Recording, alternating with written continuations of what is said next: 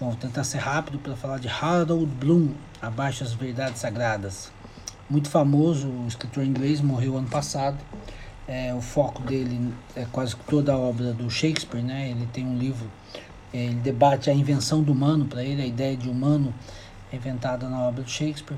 Tem muita erudição, né? O foco desse livro aqui é ele entender o, o, como que o Deus judaico, né? O Deus judeu, ele influencia a, a obra, a literatura ocidental.